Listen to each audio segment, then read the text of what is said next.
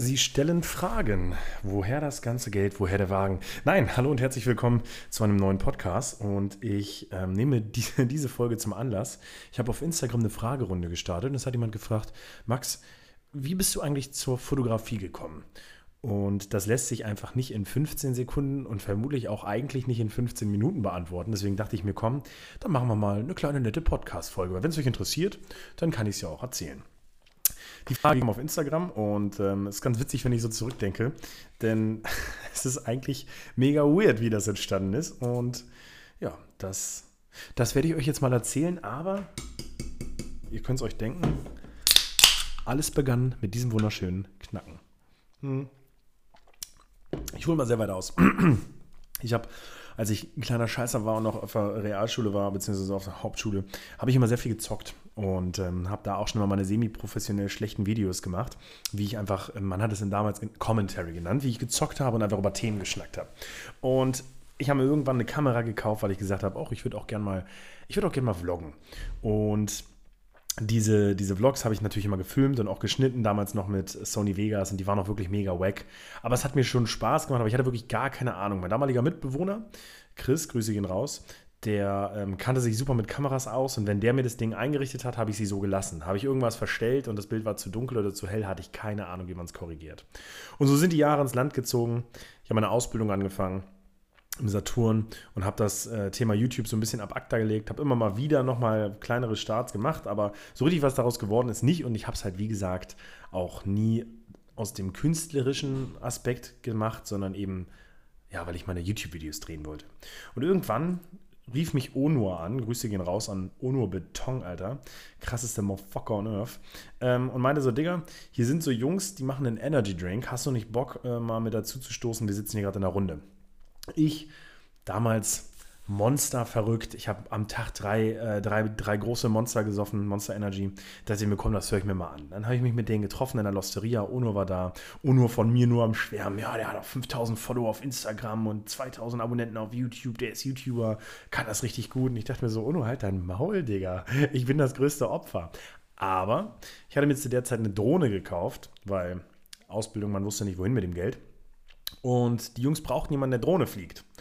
Dann habe ich gesagt, komm, das, das können wir machen. Das, ich filme für euch gerne mit so einem Drohnenflug. Und dann haben wir uns getroffen. Da war auch der Videographer damals von Voss dabei, Lukas. Und hätte der mir nicht gesagt, was ich einstellen soll an dem Moped, ja, dann hätte ich wahrscheinlich Videoaufnahmen gemacht, die kein Arsch hätte gebrauchen können. Ja, also habe ich den Jungs das gefilmt. Lukas hat Kram daraus geschnitten. Irgendwann hatte Stielau, Patrick Stielau, damals noch CEO von Voss, der Gründer von Voss, der Founder von Voss, ähm, haben mir damals geschrieben und meinte so, Digga, äh, magst du nicht, wir, wir, wir haben hier ein Fitnesscamp auf Ibiza, hättest du nicht Bock, das zu machen? Und mein erster Gedanke war natürlich, hey, ich habe gar keine Erfahrung und gar keine Ahnung, wie sowas geht. Alter, das war nicht mein Gedanke. Ich dachte mir, geil, Mann, kostenloser Urlaub auf Ibiza und bestimmt sind auch ein paar geile Fitnessmuschis dabei. Und dann bin ich da hingeflogen mit meiner Kamera und dachte so, scheiße, die erwarten jetzt aber auch, dass ich jetzt hier was abruppe, Videos und so. Dann saß ich im Flieger und hatte mir noch vorm Start eine PDF runtergeladen, wie man eine Kamera bedient. Also was ist Schutter, was ist Blende und warum ist die Blendenzahl hoch besser als niedrig, beziehungsweise andersrum. Und was ist eigentlich ISO? Ja, ich weiß, dass es Shutter heißt. Und so habe ich mir im Flieger noch mal kurz so ein bisschen die Begrifflichkeiten beigebracht und habe dann relativ schnell gemerkt, dass meine Kamera eigentlich auch endwack ist.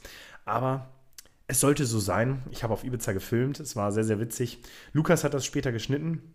Und ich hatte einfach schon beim Filmen ein anderes Gefühl von dem, was ich da gefilmt habe und was dabei rauskommen soll, als es eben Lukas hatte. Ich meine, für Lukas natürlich auch schwierig, der saß in Deutschland und musste halt schneiden, was ich ihm gegeben habe und dann auch noch so semi-professionellen Kram. Aber ich habe mir gedacht, ah, ich hätte eine andere Story gesehen und so habe ich mich tatsächlich dann damit auseinandergesetzt, eben auch mal ähm, Videos zu schneiden, die ich selber gefilmt habe. Und so begann der Shit. So begann diese Jagd. Dann habe ich wirklich zweieinhalb Jahre lang bei Voss im Büro gehaust.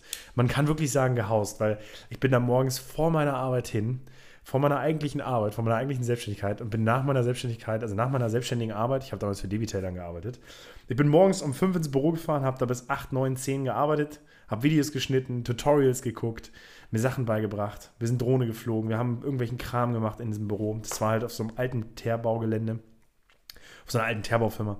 Und bin dann nach der Arbeit meistens so um acht nochmal ins Büro gefahren für drei, vier Stunden. Und das habe ich drei Jahre lang, zweieinhalb Jahre lang, drei Jahre lang durchgezogen. Und so habe ich mir sehr viel beigebracht und sehr viel eben auch praktisches Wissen aneignen können, ohne, und das hat Stilo mal ganz gut gesagt, ohne dass es irgendwer judgt, weil am Ende war nicht ich der Typ, der vielleicht die Aufnahmen kacke gemacht hat, sondern da stand ja immer Foster hinter, weil ich ja quasi für Foster als Praktikant am Start war. Und so hatte ich sehr, sehr guten Deckmantel, habe sehr, sehr viel lernen können, sehr, sehr großes Netzwerk aufbauen können und konnte eben auch dadurch besser werden. Ich bin immer noch ein grandios schlechter Fotograf und immer noch ein grandios schlechter Videograf, aber die Soft Skills sind die besseren. Oder sind besser geworden, sagen wir es mal so. Und das ist tatsächlich die Geschichte. Ich muss auch sagen, ich habe Fotografie anfangs übertrieben verteufelt, weil ich immer gesagt habe, Fotografie wird aussterben. Das braucht keiner. Keiner will mehr Fotos. Wir haben doch Videocontent. Und dann war ich irgendwann mal mit Stielau in England und das hat mich so gepackt, weil alles so, ja, England hat einen anderen Vibe. Es ist alles so dreckig, nass, kontrastreich irgendwie. Habe ich so England in Erinnerung und ich wollte unbedingt Fotos machen. Und da habe ich mich das erste Mal damit auseinandergesetzt, eben auch Fotos zu schießen und dachte noch, wenn man den Shutter hochdreht, wird das Bild schlechter. Und also ich hatte wirklich gar keine Ahnung. Und ich würde auch sagen, dass ich auch heute immer noch gar keine Ahnung habe, aber zumindest mehr als am Anfang. Und ich denke mal, das wird ewig so gehen, weil es gibt immer wieder neue Dinge zu entdecken, immer wieder neue Dinge zu lernen. Und das ist eine Geschichte, die ich sehr, sehr schön finde, weil ich da gemerkt habe, dass ich für etwas brenne, von dem ich nicht wusste, dass ich, dass ich dafür brenne. Und wenn das so nicht gekommen wäre, würde ich wahrscheinlich heute noch im Saturn stehen. Und deswegen habe ich Voss sehr, sehr viel zu verdanken. Und deswegen nochmal.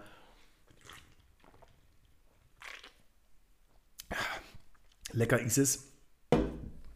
Stößchen. Ich konnte mich, um da nochmal ganz kurz auszuholen, mit dem Gedanken Focus on Success irgendwie identifizieren. Und das kann ich auch heute, heute mehr denn je.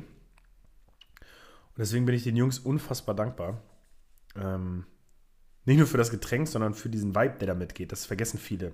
Das ist nicht einfach nur ein Energy Drink oder ein BCAA-Drink mit 4000 Milligramm. Jetzt muss ich Werbung oben drüber schreiben, ne? Mit 4000 Milligramm BCAAs, Vitamin C ohne Süßungsmittel und Koffein, sondern es ist eben viel mehr. Es ist, es ist dieser Gedanke, der dahinter steht, dieses mehr aus dir machen, ähm, egal was es ist. Du musst ja jetzt, jetzt deswegen nicht selbstständig machen, aber dieser Gedanke, der hat mich gecatcht, der hat mich vorangetrieben, der treibt mich auch immer noch an. Und ich trinke diese Dose nicht. Ich, ich habe mir die jetzt nicht geholt und ich, ich hätte mir die jetzt auch nicht geholt, weil sie, weil sie so lecker schmeckt oder weil, ähm, weil, keine Ahnung, weil da 4000 Milligramm BCA drin sind, sondern weil ich mit dieser, mit dieser Dose was verbinde. Und das treibt mich an. In diesem Sinne, vielen Dank fürs Zuhören. Ich hoffe, es hat euch gefallen. Lasst wie immer einen Daumen und so einen Kram da. Und ähm, wir hören uns beim nächsten Mal. Ciao.